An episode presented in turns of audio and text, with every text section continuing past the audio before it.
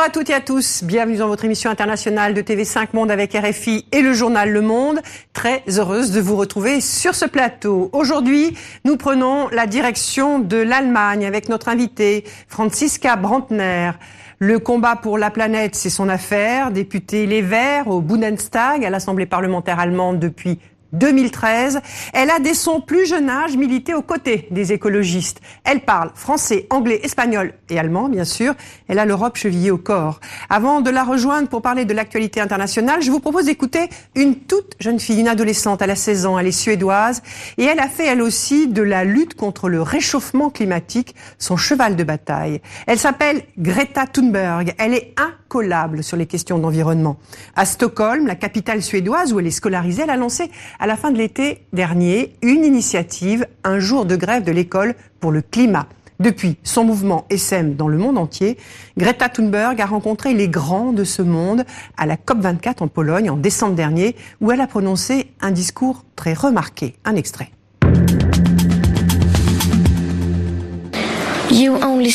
Vous parlez de croissance économique verte et durable parce que vous avez peur d'être impopulaire. Vous parlez de poursuivre les mêmes mauvaises idées qui nous ont mis dans cette situation,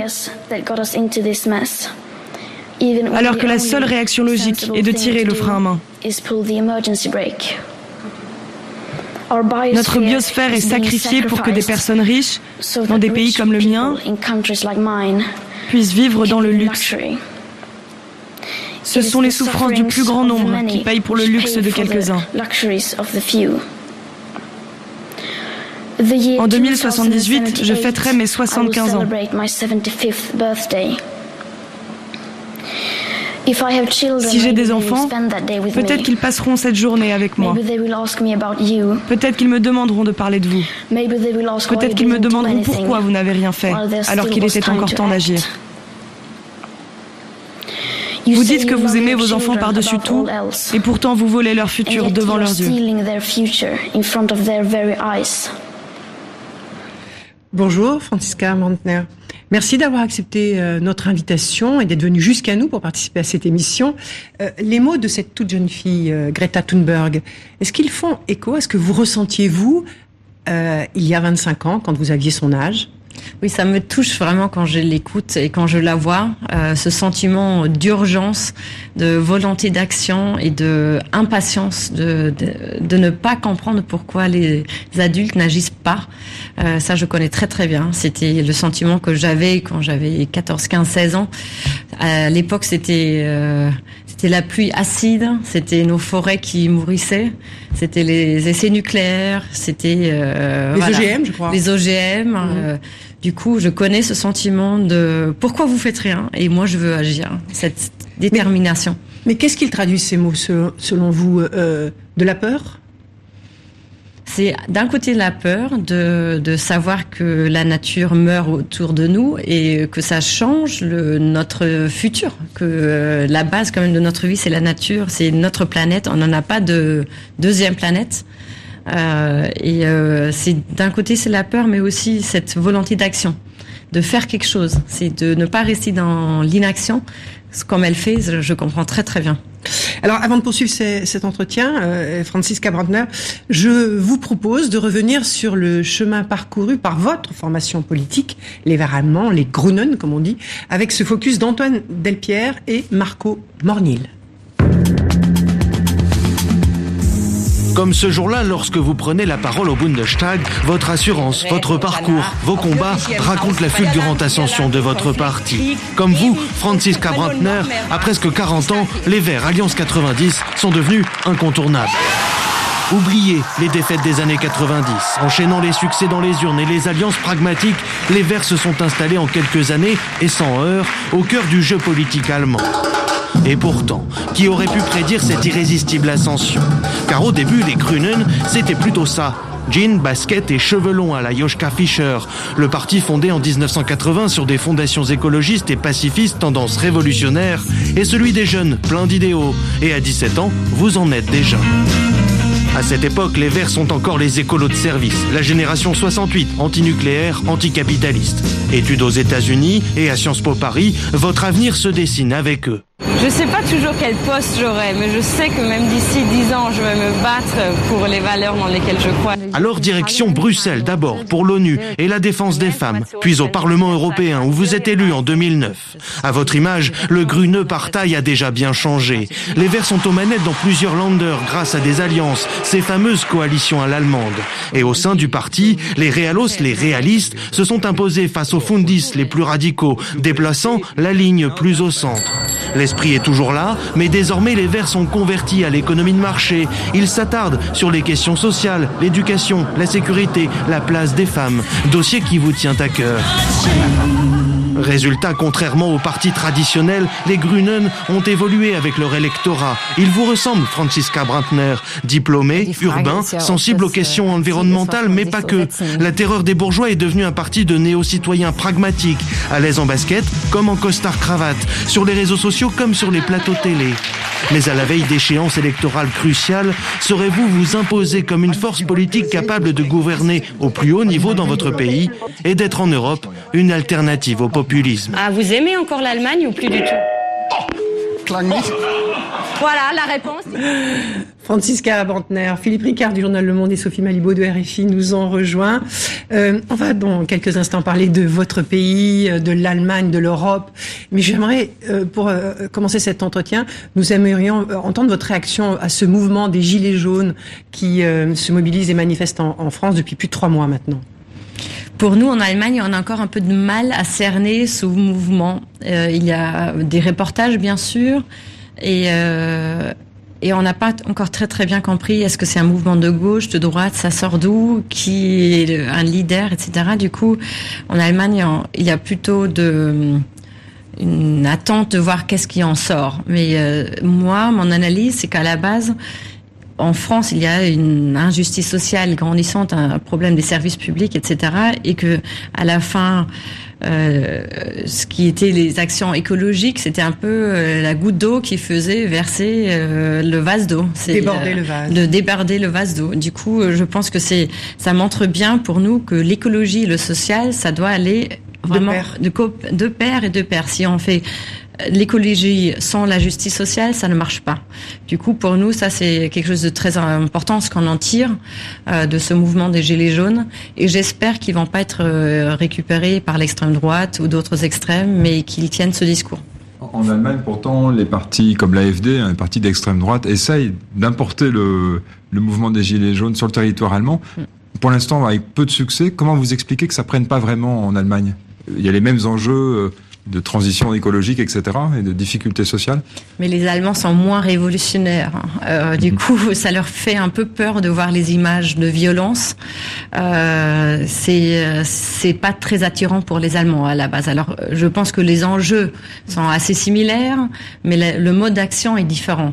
Euh, du coup, euh, je pense que c'est ça le mal euh, pour l'extrême droite. D'ailleurs, aussi l'extrême gauche qui essaie d'en profiter en Allemagne. Euh, le mouvement debout. Debout, voilà, Aufstehen de Wagenknecht. Cette question de la violence, elle fait débat aussi en France beaucoup, notamment la violence policière, puisque c'était le, thème des dernières manifestations, puisqu'il y avait les blessés en, première ligne des manifestations. Euh, je voudrais savoir quel est votre le regard que vous portez sur la façon dont les forces de l'ordre gèrent ce mouvement, parce que en Allemagne aussi, même si c'est pas, ce sont pas des gilets jaunes, il y a eu des, des manifestations violentes. Euh, c'est arrivé. Alors co comment est-ce que vous, quel regard est-ce que vous portez sur cette façon euh, de réprimer les manifestations en France? Ce qui m'avait choqué, c'était l'image des élèves dans la cour, un peu comme euh, Al-Qaïda, etc. Ça, je me suis dit, oulala, dans une démocratie, a priori, on ne traite pas les élèves comme ça, les jeunes. Euh, du coup, ça, je, je me disais, c'est euh, c'est pas une bonne réaction de l'État de droit vis-à-vis -vis les jeunes. Euh, du coup, euh, j'espère qu'on reviendra à plus de de proportionnalité ou de plus de oui, de, de, de, de, faire attention à ce quel outil on utilise. En Allemagne, on a plutôt le problème que les forces d'ordre, euh, surtout en Allemagne de l'Est, ne réagissent pas suffisamment aux, aux violences de l'extrême droite. C'est là où nous, on demande plus d'état de droit, plus de réaction. Quand les gens font le, le salut de Hitler, quand ils battent et ou poursuivent euh, les gens blacks dans les rues, nous, c'est euh, plutôt on appelle à plus d'intervention. C'est un peu l'inverse en Allemagne. Alors, pour poursuivre cet entretien, mais sans rester forcément sur cette question des gilets jaunes, mais euh, le président français Emmanuel Macron, qui s'est voulu le faire de lance du renouveau euh, européen, est-ce que sa parole, compte tenu de ce qui se passe en France aujourd'hui, vous avez l'impression qu'elle se démonétise un tout petit peu sur la sur la scène européenne? J'ai l'impression que ceux qui ont toujours opposé les projets européens de Macron, ils sont très contents que maintenant il y a des problèmes en interne. Ils me disent mais tu vois Francesca, euh, de toute façon c'est pas un mec qui arrive à faire quoi que ça soit tout de suite à son opposition. Du coup euh, on avait bien fait de ne pas miser euh, notre euh, pouvoir politique sur Macron et de faire des projets avec lui. Vous pensez à quelle force politique là de ceux qui voulaient pas vous, vous avez des noms concrètement parlant Bon en Allemagne c'est clair que je veux dire un budget de la zone euro plus de solidarité financière en Europe. C'est ce que voulait Emmanuel Macron. Ce que voulait euh, Emmanuel Macron, plus de démocratie au niveau européen, euh, un contrôle aussi parlementaire de la zone euro, etc. Ça, ça ne fait pas rêver les conservateurs en Allemagne ni les libéraux, hein, c'est clair. C'est c'est pas leur vision. Euh, de l'Europe ou de la zone euro. Mais il y avait aussi euh, de la part des Verts certains doutes par rapport à, ce mouvement que, à laquelle, euh, qui, qui, a porté Macron au pouvoir, à savoir la République en marche. je crois que le leader des Verts s'est montré plutôt sceptique par rapport au fait d'agir comme ça avec une force nouvelle qui ne soit pas euh, issue de, des partis classiques. Mais euh, si je soutiens les projets européens euh, de Macron, c'est pas du tout à dire que je suis à 100% derrière Macron. je pense qu'à l'interne, il y a des vraies questions à poser et moi je tiens à cœur notre parti partenaire en France. Mais ce qu'il faut voir, c'est les L'Europe Écologie Les Verts. L'Europe Écologie Les Verts. Euh, et euh, je connais très bien Dany, etc. et d'autres. On a travaillé ensemble. Du coup, euh, je, je, tiens euh, avec Yannick Jadot, qui est quelqu'un d'exemplaire et très très bien. Du coup, pour moi, c'est une question de, de, ces projets européens où il a poussé, il a essayé de faire bouger l'Europe. Hein. Ce qu'il faut en ce moment quand même. Hein. Si on reste au statu quo, ça va s'en défaire. Et du coup, ça, c'était très triste qu'en Allemagne, on a bloqué Macron pendant un an. On n'a rien fait. On a à chaque fois, on a dit oui, la prochaine fois, chérie, etc. On a utilisé des mots euh, très très sympas, mais il n'y avait rien derrière. Parce que vous, vous, Francisca euh, Brandner, vous avez joué un vrai rôle hein, dans la, la, relance de cette dynamique, si on peut dire, euh, même si pour certains elle est symbolique franco-allemande. Allemande. en novembre 2017, vous avez été une des trois députées en Allemagne avec un, de vos homologues du FPD un autre de la CDU, à appeler à cette relance et vous faisiez franco-allemande, vous faisiez écho au discours de la Sorbonne d'Emmanuel Macron. Euh, et puis il y a eu ce traité. Euh, euh, signé le 22 janvier dernier, ce traité franco-allemand à Aix-la-Chapelle. Est-ce qu'il y a eu, ce qui nous intéressait, il a été assez critiqué en France et même il y a eu beaucoup de fausses informations qui ont, circulé ici. Est-ce qu'il a, y a eu le même ressenti en Allemagne quand il a été signé? Oui, c'était d'ailleurs assez similaire. Ici en France, c'était Le Pen qui disait on abandonne l'Alsace à l'Allemagne. De notre côté, pas seulement hein, du poignant aussi, la... aussi Lorraine, etc. Euh, voilà. Parler de, qu'on abandonnait notre siège à aux, Nations, aux Nations Unies et du faveur d'Allemagne. Oui. Alors que c'était pas du tout dans le traité et de l'AFD, notre euh, l'extrême droite. au Bundestag disait la même chose, mais en, en disant on abandonne notre destin à la France on se met à genoux devant la France, devant Macron, euh, on cède tout, on abandonne notre Grundgesetz, notre constitution, etc. Du coup, c'était un peu la même chose, mais euh, du côté allemand. Du coup. Euh, qu'est-ce que vous en pensez de ce traité au fond, vous, vous qui travaillez là-dessus, qui au Bundestag aussi avait joué un rôle pour essayer de rédiger un accord entre les deux assemblées, Assemblée nationale et Bundestag. Vous trouvez que ce, traité franco-allemand est quand même intéressant ou, tout est acheté, si j'ose dire je... Trop symbolique. Euh, je trouve que il est assez bien sur le transfrontalier et ça c'est important pour les citoyens dans cette région. Je veux dire très concrètement euh, les crèches. Euh, est-ce qu'on prend un standard pour le nombre de, maîtresses allemands ou français? Moi je pense qu'il faut toujours prendre le meilleur. Mais voilà, ça c'est tout à faire pour le transfrontalier. Il y a des avancées, mais surtout les projets pour faire avancer l'Europe Il n'y a rien. C'est des belles promesses sans de projets concrets. Et ce qui est décevant que l'année dernière, en 2018, on avait un accord, une résolution commune entre le Parlement français et le Parlement allemand où on avait des objectifs beaucoup plus concrets.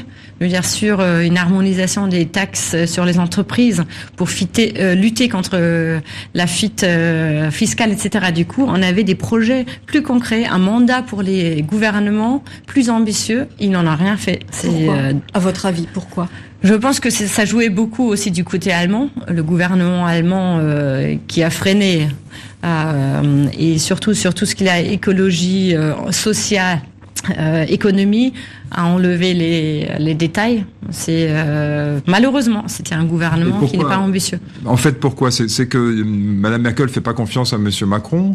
alors qu'il a quand même fait beaucoup pour essayer de, de tendre les bras euh, au gouvernement allemand. À, quoi c'est dû? C'est la majorité conservatrice à la CDU, euh, qui est pourtant alliée au SPD euh, dans la grande coalition, qui qui, font pas confiance aux majorités françaises? Mais vous savez, c'est aussi le ministre des Finances qui est de la SPD qui n'a pas joué qu'un rôle positif. Du coup, c'est pas juste les conservateurs de la CDU, hein. c'est Monsieur Scholz. Mhm.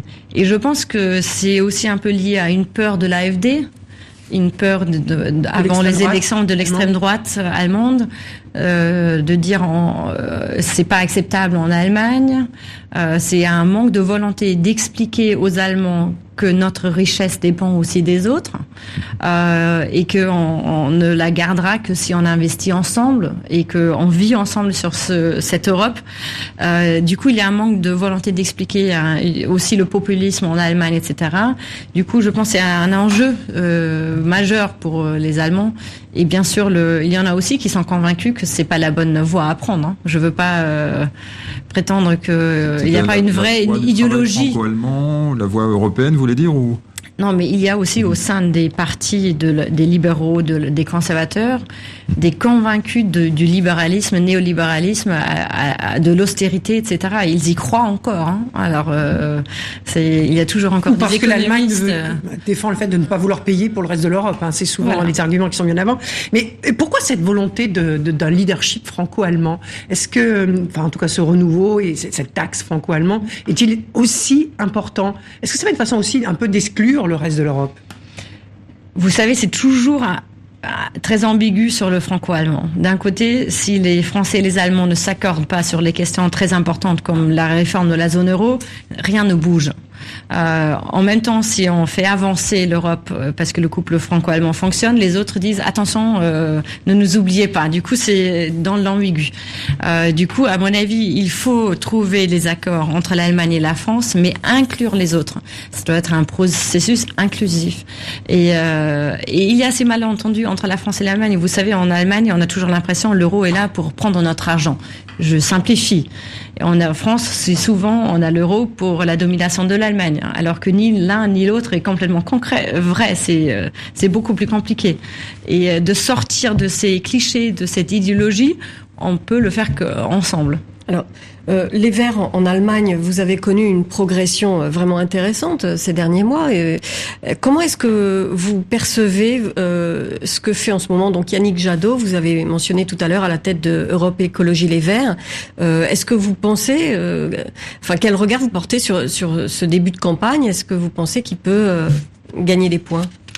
Oui, je pense. C'est quelqu'un qui est toujours resté fidèle à ses deux combats. C'est l'Europe, c'est l'écologie. C'est quelqu'un qui dit la même chose à Bruxelles, à Paris, à Rennes. Euh, et je pense que c'était bien d'aller lancer la campagne dans un village euh, où ils ont démontré que la transition écologique et le social et euh, le commun, ça va ensemble, que c'est pas des contradictions, mais que c'est la bonne voie à choisir. Je pense que ça c'était un bon signal de ne pas être à Paris, mais de se déplacer, d'aller en zone euh, voilà plus rurale, etc. Moi, je pense c'est ça ce qu'on a fait aussi nous c'est de de montrer, de donner envie du futur, de dire c'est il faut pas choisir, on peut euh, vraiment écologie, sociale et l'Europe, ça va ensemble. Et euh, on a euh, on a fait de bonnes expériences avec ça en, en même temps, vous êtes connu pour votre pragmatisme.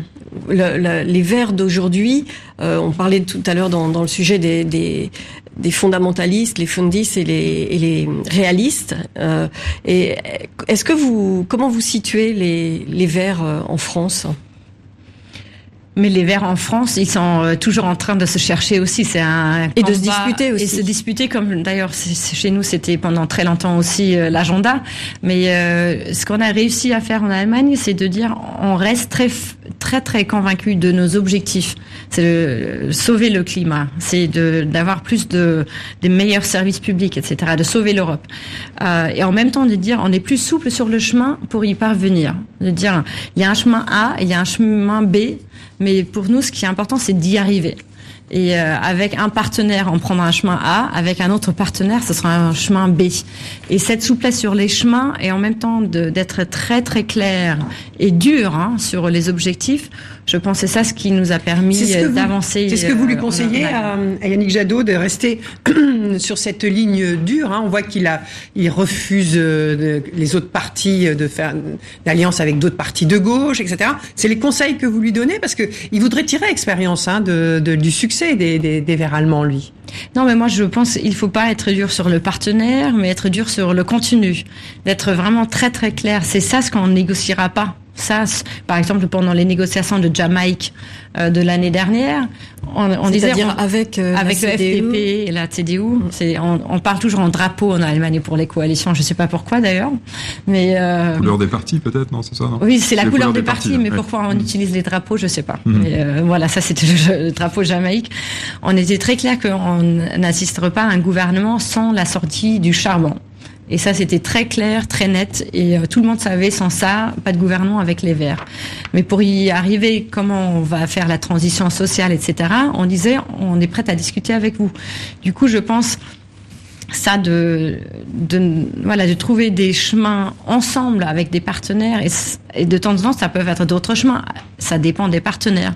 Mais d'arriver au, à l'objectif c'est important. Alors, comment juste par rapport au succès justement actuel des, des Verts euh, allemands comment vous expliquez par exemple qu'en Bavière hmm. euh, votre parti les Verts soit passé très largement devant le SPD donc la social-démocratie avec une poussée certes euh, de l'extrême droite, l'AFD, mais que finalement beaucoup de conservateurs, manifestement d'électeurs qui votaient CSU, sont venus voter pour les Verts. Comment vous expliquez cette, cette alchimie qui nous nous échappe un petit peu effectivement de France? C'était intéressant pour nous aussi parce qu'on a gagné autant de voteurs de, de, de, la CDU que de la SPD et aussi de Link, etc. Du coup, mhm. on a gagné des voteurs de tous les autres parts, de, vraiment de, de, partout. Des voix. Des voix, excusez-moi, des, des voix de, de tout le spectre politique. Euh, et nous, ce qu'on avait fait, et ce qu'on a fait aussi à Hessen, hein, c'est de dire on tient un discours positif on dit ce qu'on veut, on arrête de taper sur les autres, on traite les problèmes de nos concitoyens, c'est-à-dire le problème des euh, des loyers. Par exemple, à Munich, c'est incroyable, on trouve plus de, de, de logements, c'est euh, inabordable. Les transports publics, la santé, l'école, etc. Et de donner des, des, des réponses concrètes et de d'arrêter d'être juste dans le petit politique. Euh... parlez pas de migration, par exemple, manifestement, c'est pas du tout dans vos priorités, contrairement à l'extrême droite. Quoi. Tout à fait. On a dit, on a des, euh, il y a des problèmes et des obstacles dans l'intégration locaux et il faut les traiter. Il y a, par exemple, pour l'intégration euh, dans le marché de travail, il y a des vrais obstacles. Hein. Il ne faut pas fermer les yeux, mais euh, c'est faisable. On y arrivera si on veut. Et on a dit si on fait que parler de la migration et on arrête de parler des autres problèmes, mais on, loupe, on lâche les gens. On peut pas le faire. Il faut traiter les vraies questions aussi. Mais ça, ça ne marche pas partout dans l'est euh, du pays. Donc, il va y avoir des élections régionales euh, en 2019. Euh, Est-ce que il y a ce risque que l'AFD continue de progresser dans l'est du pays? puisque les intentions de vote leur donnent quelques 23%. Euh, en Saxe, par exemple, en Thuringe. Mais heureusement, pour l'instant, il stagne. Il stagne. voilà, il stagne. Je veux dire, heureusement. Pour l'instant, il stagne, mais euh, on peut pas. chez les indécis, c'est eux qui, qui, prennent le plus chez les indécis, par exemple, et chez, chez les abstentionnistes, plus que les Verts, parce que eux ont eu une, une ascension euh, très très rapide en cinq ans. Mm. Ils se sont mis à exister en cinq ans. Les Verts, vous existez depuis euh, des décennies, depuis les années 70. On a eu du mal à 1980. oui, d'accord. On a eu. Voilà, c'est pas à l'est, c'est l'autre partie de notre parti, c'est Bündnis 90 mm. du Grün. Du coup, c'est l'Alliance 90 avec nous. Euh, et on a été plus faible à l'est depuis très longtemps. C'est pas quelque chose de nouveau. Et je veux dire, ce que ce qu'on a fait nous, c'est d'aller vraiment parler aux gens. On, on, fait ça partout, mais on a fait un, vraiment un effort spécifique pour euh, l'Allemagne de l'Est. Et ce qu'on réalise, on commence, et souvent les premiers sujets, c'est les réfugiés, on en a marre, on veut, on continue. Et les sujets qui, qui sortent, c'est chez moi, il y a juste un bus, c'est le bus pour aller à l'école. Quand il y a les vacances, il n'y a plus de bus du tout. Comment euh, je peux pas me bouger sans prendre la voiture? Chez moi, il n'y a plus d'hôpital, il n'y a plus rien. Voilà, c'est ça ce qui sort. Moi, j'arrive plus à trouver un, un logement euh, où je peux vivre avec toute ma famille. Je pense que les problèmes de gilets jaunes? Euh, c'est les problèmes des gens, je veux dire. Et si nous, les élus, on, ne les traite pas, on donne pas des réponses, mais on les laisse à l'AFD, on les laisse à l'extrême gauche, à l'extrême droite. Du coup, euh, notre approche, c'est vraiment de dire, on écoute très bien, on les écoute, on y va, et euh, leur peur, leur inquiétude, c'est ça ce qu'on va adresser et on va mettre, en, je veux dire, dans le cadre aussi la question de la migration, mais c'est qu'une après des autres aussi. C'est, ça reste plus la seule à traiter. C'est assez frappant quand on va en Allemagne euh, de l'Est, dans les, dans les nouveaux lenders, enfin, 30 euh, ans après la chute du mur d'ailleurs, on constate que pas mal de gens, en fait, notamment ceux qui votent pour l'extrême droite, pour l'AFD, euh, se sentent plus proches de la Hongrie de Viktor Orban ou de la Pologne euh, de Laroslav Kaczynski que de l'Allemagne de l'Ouest ou de régime euh, mm. démocratique euh, à l'occidental. Euh, Qu'est-ce que ça vous inspire, cette espèce de grand écart qu'on sent très très fortement en ce moment, je trouve, même, même dans les nouveaux mm. lenders? Mais vous savez, ils ont quand même aussi une histoire commune. Ils ont eu, mm. ils ont survécu une dictature aussi euh, dans tous ces États-là. Et et il faut pas oublier que les transitions démocratiques, ça prend toujours un temps. Et qu'aujourd'hui, dans les institutions de l'Allemagne de l'Est, il y a encore des gens qui ont déjà travaillé sur la, sous la DDR et des gens qui ont grandi dans un autre système démocratique, qui ont grandi dans un autre système et que le changement en 89 pour beaucoup était très abrupt. Ils en ont perdu beaucoup. Il y en a qui ont dû changer de carrière, qui ont perdu tout l'emploi, etc. Du coup, je pense que l'Allemagne de l'Ouest a aussi fait l'erreur de ne pas, euh, je veux dire, donner plus de de, de, valeur à, ce processus de changement que chaque individu a fait. C'est quand même c'était incroyable. C'est tout de même euh, Angela, Angela Merkel vient de vient de RDA, vient de l'ancienne RDA. Oui, mais elle n'est plus tellement la représentante de, ces régions-là. De ces régions-là. Euh, je voudrais euh, poursuivre cet entretien, euh, Francesca Brantner, avec un, un clin d'œil. Un, un, petit extrait de, de, ce reportage réalisé par Anouk Burel de l'agence Babel Presse. On va donc reparler de, des Grenons. Il s'appelle La drôle de vie de Mr. Green. Il a été diffusé sur France 2 cette semaine.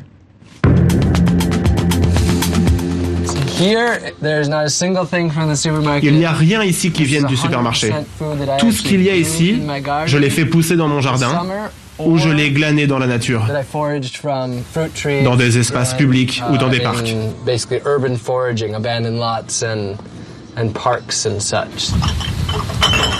C'est son nouveau défi. Passer un an à se nourrir uniquement d'aliments qu'il a produits ou récoltés lui-même dans la nature. L'heure de dire adieu à tout ce qui provient des magasins. Pour information, lui, il, n'a pas de carte de crédit, il n'a pas de compte bancaire, euh, il ne vit que d'échanges, de pêche et de cueillette. C'est un vrai militant de ce qu'on appelle la décroissance. Euh, vous, euh, les Verts allemands, vous vous accommodez hein, de l'économie de marché, donc d'une certaine manière, on peut dire de la société de consommation. la décroissance, c'est absurde selon vous? Pour nous, c'est toute une question de définition de croissance. Pour nous, euh, il y a une vieille définition de croissance qui est basée juste sur le PIB, sur le produit international euh, intérieur, brut. Euh, et pour nous, la production de richesse. la production de richesse. Euh, et si on crée de la pollution, ça peut créer de la richesse. C'est ce qui est absurde.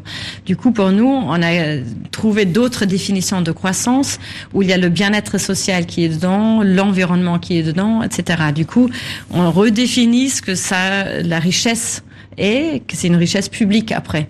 Du coup, pour nous, on, on, croit par exemple que dans le futur, la mobilité sera différente, mais il y aura des voitures, mais des voitures propres, euh, qu'elles sont euh, électriques ou d'autres, on n'en sait euh, encore pas, mais euh, Du coup, pour nous, c'est pas nécessairement de dire il faut euh, tous aller vivre dans la forêt. Je pense qu'on fera pas, mais on pourra vivre euh, aussi dans les villes, etc. Mais d'une manière euh, plus écologique. Du coup, nous, on éco-responsable.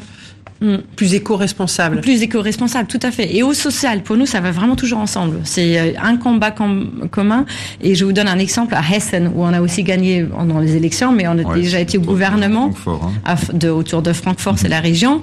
Et on a vraiment euh, renforcer, améliorer les services publics, les transports publics, etc., l'accès à des marchés locaux, à la production régionale, etc. Et ça, ça améliore, euh, ça, ça ne baisse pas la croissance, mais c'est un autre un autre mode de consommation. Alors Philippe, de ce point de vue-là, comment vous jugez le, le bilan environnemental, on va dire, d'Angela Merkel? Elle est encore au pouvoir. Ça fait longtemps qu'elle y est, euh, bientôt 14 ans. Hmm. Euh, elle est quand même sortie du nucléaire. Ce que demandaient les écologistes allemands, bah si, c'est. Elle est réentrée d'abord. Elle est réentrée et elle est ressortie au moment de Fukushima. Ça a été en deux temps effectivement. Mais euh, quel est son, C'est quand même une chancelière très pro-automobile, même si ces automobiles parfois polluent. Tout à fait, mais euh, Merkel... Euh, Il y a quelques scandales à la clé hein, sur... Euh, oui. Elle aurait bien aimé d'ailleurs s'associer aux écologistes. Hein, on l'a vu effectivement, elle aurait bien aimé faire une, un moment éventuellement tenter une alliance. Mais Angela Merkel, elle a toujours un mode d'action que j'attends le plus longtemps possible. Euh, euh, j'évite de faire, de prendre des pas, des mesures un peu plus difficiles. Et au moment où je peux plus du tout, je le fais. Et je fais très trop peu. Et c'est la même manière pour l'écologie, pour l'euro, etc. C'est euh, c'est pareil avec la sortie du nucléaire. D'abord, elle réentre dans le nucléaire. Qui avait été décidé par qui avait été décidé et, et nous, les, Verts et les écologistes. Mhm. Du coup, on avait une belle sortie prévue, pas trop trop chère.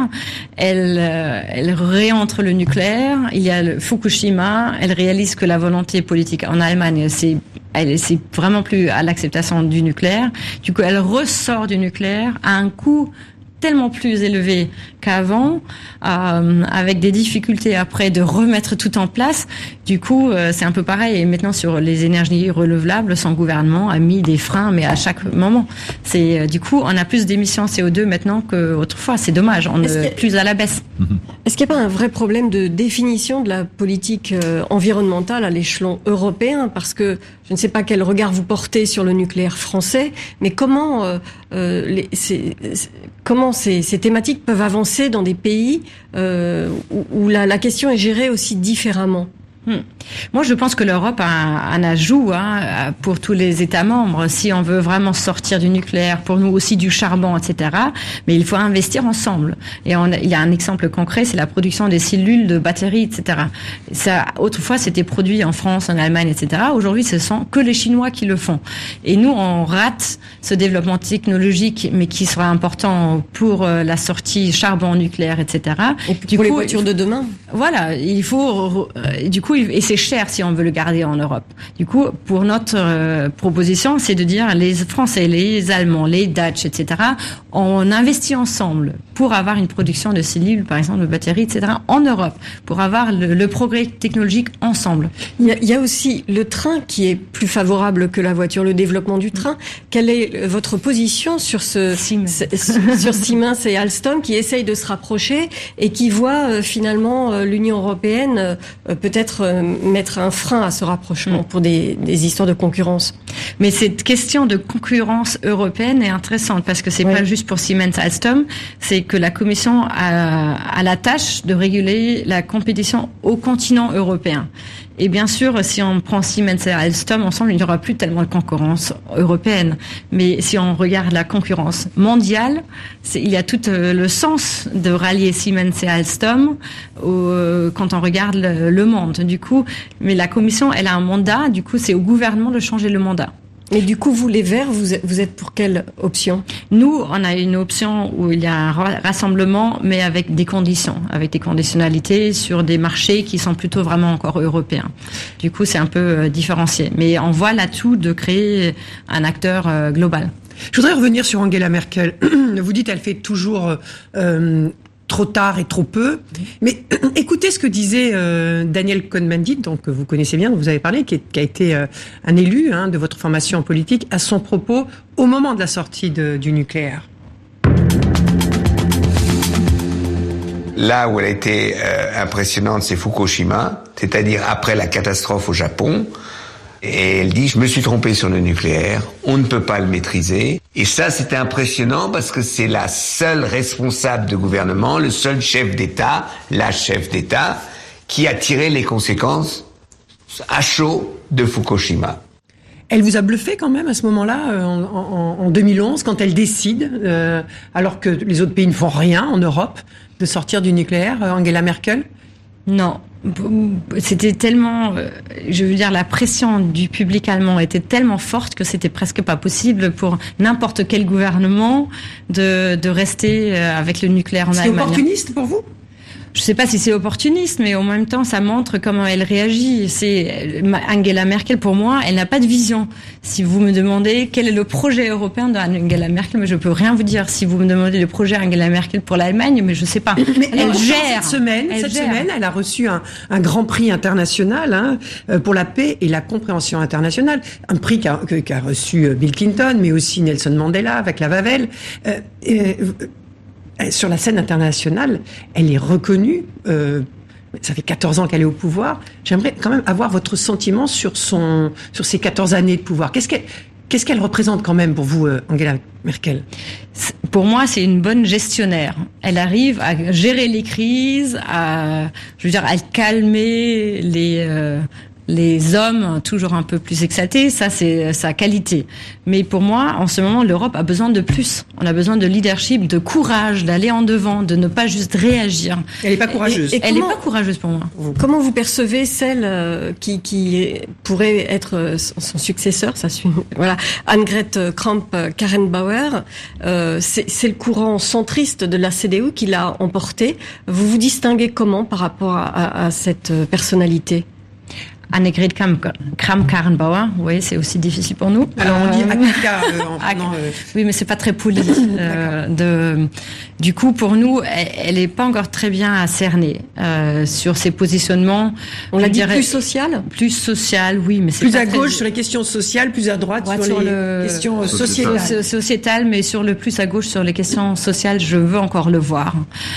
du coup, pour nous, c'est pas encore très sûr si ça. Je pense pas du tout qu'elle sera la même que Merkel ceux qui disent c'est juste Merkel 2, à mon avis, se trompent. Elle a un autre caractère, c'est une autre personnalité. Et c'est quoi la différence euh, Je pense qu'elle, elle a des projets. elle est beaucoup plus. Euh, elle a plus de vision. Elle est, je, pense que pour elle, par exemple, c'est voilà une vision plus conservateur de l'Allemagne. Euh, elle est plus claire sur ces questions-là que Merkel. Mais son côté social, pour ce qui est de l'Europe, ça pourrait pas être plus plus gérable sur l'Europe, j'ai pas encore entendu des choses très concrètes de, de, sa, de sa part. Vous, voyez gouverner avec euh, la CDU de Annette Kramp-Karrenbauer à l'avenir, de même qu'il y a failli avoir une alliance entre les, Verts et la CDU de Mme Merkel?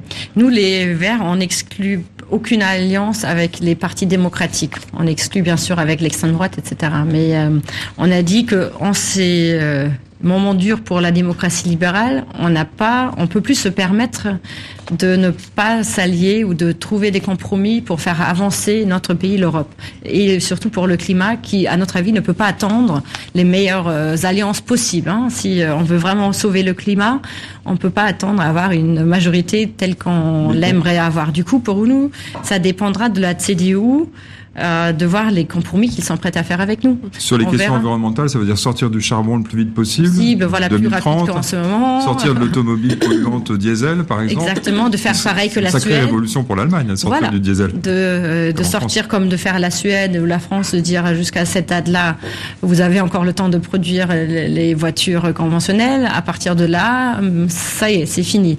Euh, et aussi sur le social, d'investir plus dans les services publics, d'investir plus dans l'éducation euh, de lutter contre la pauvreté des enfants en Allemagne qui est très très grande, c'est absolument absurde, de se battre plus pour l'Europe, plus de solidarité au niveau européen.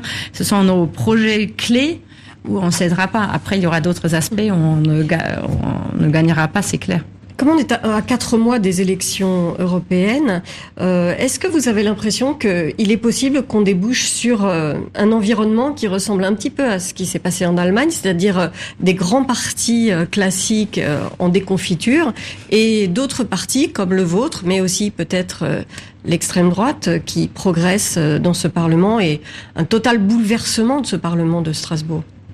Je pense qu'un bouleversement, a priori, ne doit pas être négatif. Je pense que la gouvernance de la grande coalition n'est pas bonne au niveau fédéral chez nous en Allemagne, ni au euh, Parlement européen. Euh, et du coup, s'il y aura d'autres majorités, tant mieux. Maintenant, après, quelle majorité? Et là, nous, on se lutte pour une majorité progressiste qui euh, veut changer le statu quo, qui dit il faut avancer, il faut plus d'écologie sociale, démocratie. Et du coup, moi, je suis plus optimiste aujourd'hui qu'il y a six mois. Je vois des développements qui sont positifs en Pologne, chez nous l'AFD l'extrême droite qui est en stagnation ou même en recul. Euh, j'ai, je vois d'autres pays aussi où, euh, en Espagne, etc. où on, a des pas positifs. euh, du coup, je suis plus optimiste. J'ai l'impression aussi le Brexit nous aide un peu à démontrer où on va si on divise nos sociétés et l'Europe. Du coup, j'ai l'impression on peut y arriver à avoir d'autres majorités que juste la grande euh, alliance au Parlement européen. Et alors justement, vous parlez du Brexit. euh, pas de renégociation. On, dit les Européens. Euh, Angela Merkel l'a dit aussi, euh, puisque c'est ce que demandait le Parlement britannique mm. de l'accord qui a été convenu. Euh, on s'achemine vers une sortie de, du Brexit le 29 mars. Vous avez déclaré votre flamme aux, Britanniques dans une tribune il y a quelques jours dans le Time. Qu'est-ce qui va se passer? Qu'est-ce que comment que, que faire maintenant alors? On, renégocie pas, on sort sans accord. Moi, je pense qu'il faut euh, être maintenant comme Européen, c'est d'être très franc avec les British. Il faut surtout pas donner de d'espérance euh, qu'on ne pourra pas réaliser. Et euh, j'ai toujours pas encore l'impression que la demande du Parlement britannique est très précis. Ils veulent des alternative arrangements, des arrangements alternatifs. Mais qu'est-ce que c'est? Qu'est-ce que ça peut bien être? Ils nous ont toujours pas encore dit. Du coup, à mon avis, il faut vraiment le, le remettre sur la table en disant vous devez réaliser que la paix sur, en Irlande, c'est aussi lié à l'Union européenne. Si vous voulez avoir accès au marché européen, mais les standards sociaux, environnementaux vont avec. Et pour eux, je sais que c'est dur à accepter pour eux. Mais vous êtes euh, aussi intransigeante. Pas de renégociation de... il faut être précis parce que nous on veut pas une renégociation où à la fin il y aura plus de droits pour les British et moins d'obligations pour eux. Ça, ça va pas. Si les British décident en tous, on veut avancer avec plus de droits et plus d'obligations, bien sûr, on peut renégocier. Mais on peut pas faire le décalage entre droits et obligations. Et on peut pas mettre une date à la paix en Irlande. On peut pas dire maintenant la paix encore cinq ans et après euh, on verra. Et au fond, au fond, vous êtes maintenant convaincu que le Brexit aura bien lieu ou vous espérez au fond de vous-même que le Brexit euh, finalement ça déraille et qu'on garde, on garde les Britanniques Bon, euh, l'espoir est toujours fort, hein, mais mmh. et j'ai l'impression que même que euh, le débat est douloureux euh, à Londres. Partout, ça divise les familles, ça divise les, les amis, c'est les amitiés. C'est euh, du coup, j'ai l'impression que le, le, processus de réconciliation ne sera pas demain. Du coup, s'ils reviendront, je pense que ça va pas être tout de suite, mais peut-être dans le futur. Mais j'ai pas abandonné le grand, la Grande-Bretagne en total. Que va changer le Brexit concrètement pour les, les Européens continentaux comme les Allemands, les Français? Qu'est-ce qui va être la grande différence à votre avis? Une Europe un peu moins libérale Qu'est-ce qui va changer dans l'ADN européen sans les Britanniques? C'est un grand pays qui sort. Hein. Ça, c'est sûr que c'est différent que si le Malte euh, sortirait. Du coup, c'est un pays qui a souvent bloqué des, des, des, avancées qu'on voulait, mais aussi qui était quand même très important, par exemple pour la politique étrangère ou de défense. Du coup, pour moi, c'est un bilan mixte. C'est pas que ça va être plus facile, plus difficile. Je pense euh, on aura encore du mal euh, à voir sans les British. Et euh, si vous me permettez, le slogan de la campagne du Brexit, c'était Take Back Control. Et moi, je trouve quand même incroyable à voir que s'il y a une chose qui n'existe plus en Angleterre en ce moment, c'est le contrôle. C'est le chaos, c'est la division et que les populistes ont divisé un pays. Ils l'ont vraiment mis au bout du souffle. Du coup, euh, pour moi, chaque, qui, chacun qui veut avoir un exemple d'où nous amènent les populistes, hein, il peut aller voir en Angleterre. Il nous reste quelques minutes hein, avant la fin de cet entretien. Nous avons évoqué la question du nucléaire civil, mais euh, quelques minutes pour évoquer euh, le nucléaire militaire et la décision de Donald Trump euh, puis de Vladimir Poutine ce, ce, samedi de se retirer du traité de, de désarmement euh, nucléaire que les États-Unis et l'URSS à l'époque, en 1987, avaient signé ce fameux accord FNI.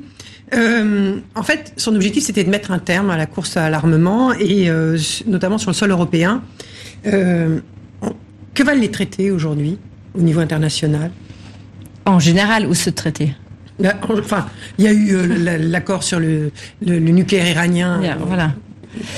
Moi, je pense qu'il faut. Parce que vous avez beaucoup milité pour le traité franco-allemand d'Aix-la-Chapelle. Moi, je crois encore dans le droit. Euh, je, je, vraiment, je crois qu'on y reviendra. Mais c'est clair qu'il y a des euh, des ennemis très très durs des deux côtés. Et euh, c'est pas juste Trump maintenant qui a mis le traité en cause, c'est la Russie avant. Mmh. du coup, c'est compliqué. C'est les deux qui mettent en cause le traité, et c'est l'Europe. Et, et, et, Poutine, Poutine a dit Poutine. dommage pour les Européens parce oui, que au milieu bien sûr, sur ce traité oui, sur passe voilà, nucléaire intermédiaire, c'est vraiment les Européens qui voilà. sont sur le sol européen. Mais ça, vous ça savez, ce dommage de Poutine, euh, j'y crois pas trop parce que c'est quand même lui aussi qui a déclenché toute euh, cette dynamique euh, en, en, développement des nouveaux armes. Du coup, euh, j'ai pas, je crois pas qu'il a vraiment pitié avec nous. Non, son non, intérêt aussi de, de son intérêt d'affaiblir l'Union européenne. Du coup. Mais ça vous inquiète du coup la, la mort, la quasi mort de ce traité? Oui. Parce qu'effectivement, ça va représenter une nouvelle menace, euh, notamment de la part des Russes vis-à-vis -vis de l'Europe? me fait, je pense pas qu'on entrera dans la même logique mmh. des années 80. Hein. Moi, Avec je, les je pense pas. et les, euh, les voilà, on n'est mmh. pas dans, dans la même dynamique. Il y a les Chinois déjà, c'est beaucoup oui, plus parce qu'on a, voilà, c'est ça Du la toile coup, de fond. euh, Hein. C'est la Chine qui, elle, produit déjà armes. Oui, du coup, c'est beaucoup plus compliqué. Moi, ma peur, c'est plutôt qu'on s'autodivise entre Européens. Que les Allemands vont faire une chose, les Polonais qui sont maintenant beaucoup plus, euh, je veux dire, en Proche ligne directe euh, et proche euh, de Trump parce qu'ils ont plus peur de Poutine que nous. Il y aura les Français, les Danois de l'autre côté. Du coup, pour moi, le challenge maintenant, c'est de vraiment trouver une réponse européenne et de d'ouvrir le débat aux Chinois, aux autres, de dire on sort de cette de ce binôme Poutine-Trump, on élargit et on trouvera une réponse européenne. Il faut que les Européens plaident pour un traité, alors ça se doit être International. global, mondial, Global. international, Moi, je- sur le- les mêmes sujets, les missiles à moyenne portée, Oui. pour les interdire. Moi, je pense que c'est ça la voie. C'est- euh, ça ne nous sert plus de juste le faire entre les Américains deux c'est les deux pays. c'est les deux pays. Il faut l'élargir et il faut bien sûr qu'on arrête euh, cette course aux armes euh, ça- qui est quand même après ça peut détruire tout notre continent. Euh, toute petite dernière question, parce que vraiment il nous reste une minute. Euh, vous êtes très sensible et vous en avez été en charge hein, de la question des droits de l'homme. Et il y, a, eu un, rapport de l'Institut allemand des droits de l'homme en décembre dernier qui euh, dénonçait l'exploitation des étrangers Mm. en Allemagne, hein. Euh, notamment les Syriens et les Irakiens qui ont été euh, accueillis en 2015. Euh, salaire inférieur au salaire minimum, heures supplémentaires non rémunérées, etc., etc. Votre parti, Mm. il s'est saisi de cette, de cette question? Oui, beaucoup. Euh, de, de ce rapport parlait de tous les étrangers, aussi des citoyens Des Roumains, européens, oui. des Roumains, des des Bulgares, Bulgares etc. et des Sud-Américains. et des Sud-Américains. Il y a du transport dans le secteur transport, euh, etc., de construction. C'est Mais en énorme. secondes, parce que nous sommes à la Oui. fin. Nous, on veut des euh, plus de euh, de précision sur euh, les termes du salaire minimum. Qu'est-ce qui peut être compté pour? Il faut plus de contrôle parce qu'on contrôle très très peu en Allemagne en ce moment. Il faut finir avec cette, euh, cet abus des citoyens qui vivent chez nous. Voilà, c'est la fin de cette émission. Euh, merci beaucoup, Francisca Brantner, d'être venue ici à Paris sur ce plateau de TV5 Monde pour répondre aux questions de Sophie Malibaud de RFI et de Philippe Ricard du journal Le Monde. Merci à vous tous pour votre fidélité. Merci Anne-Sophie Pierry et Carla Boy pour la préparation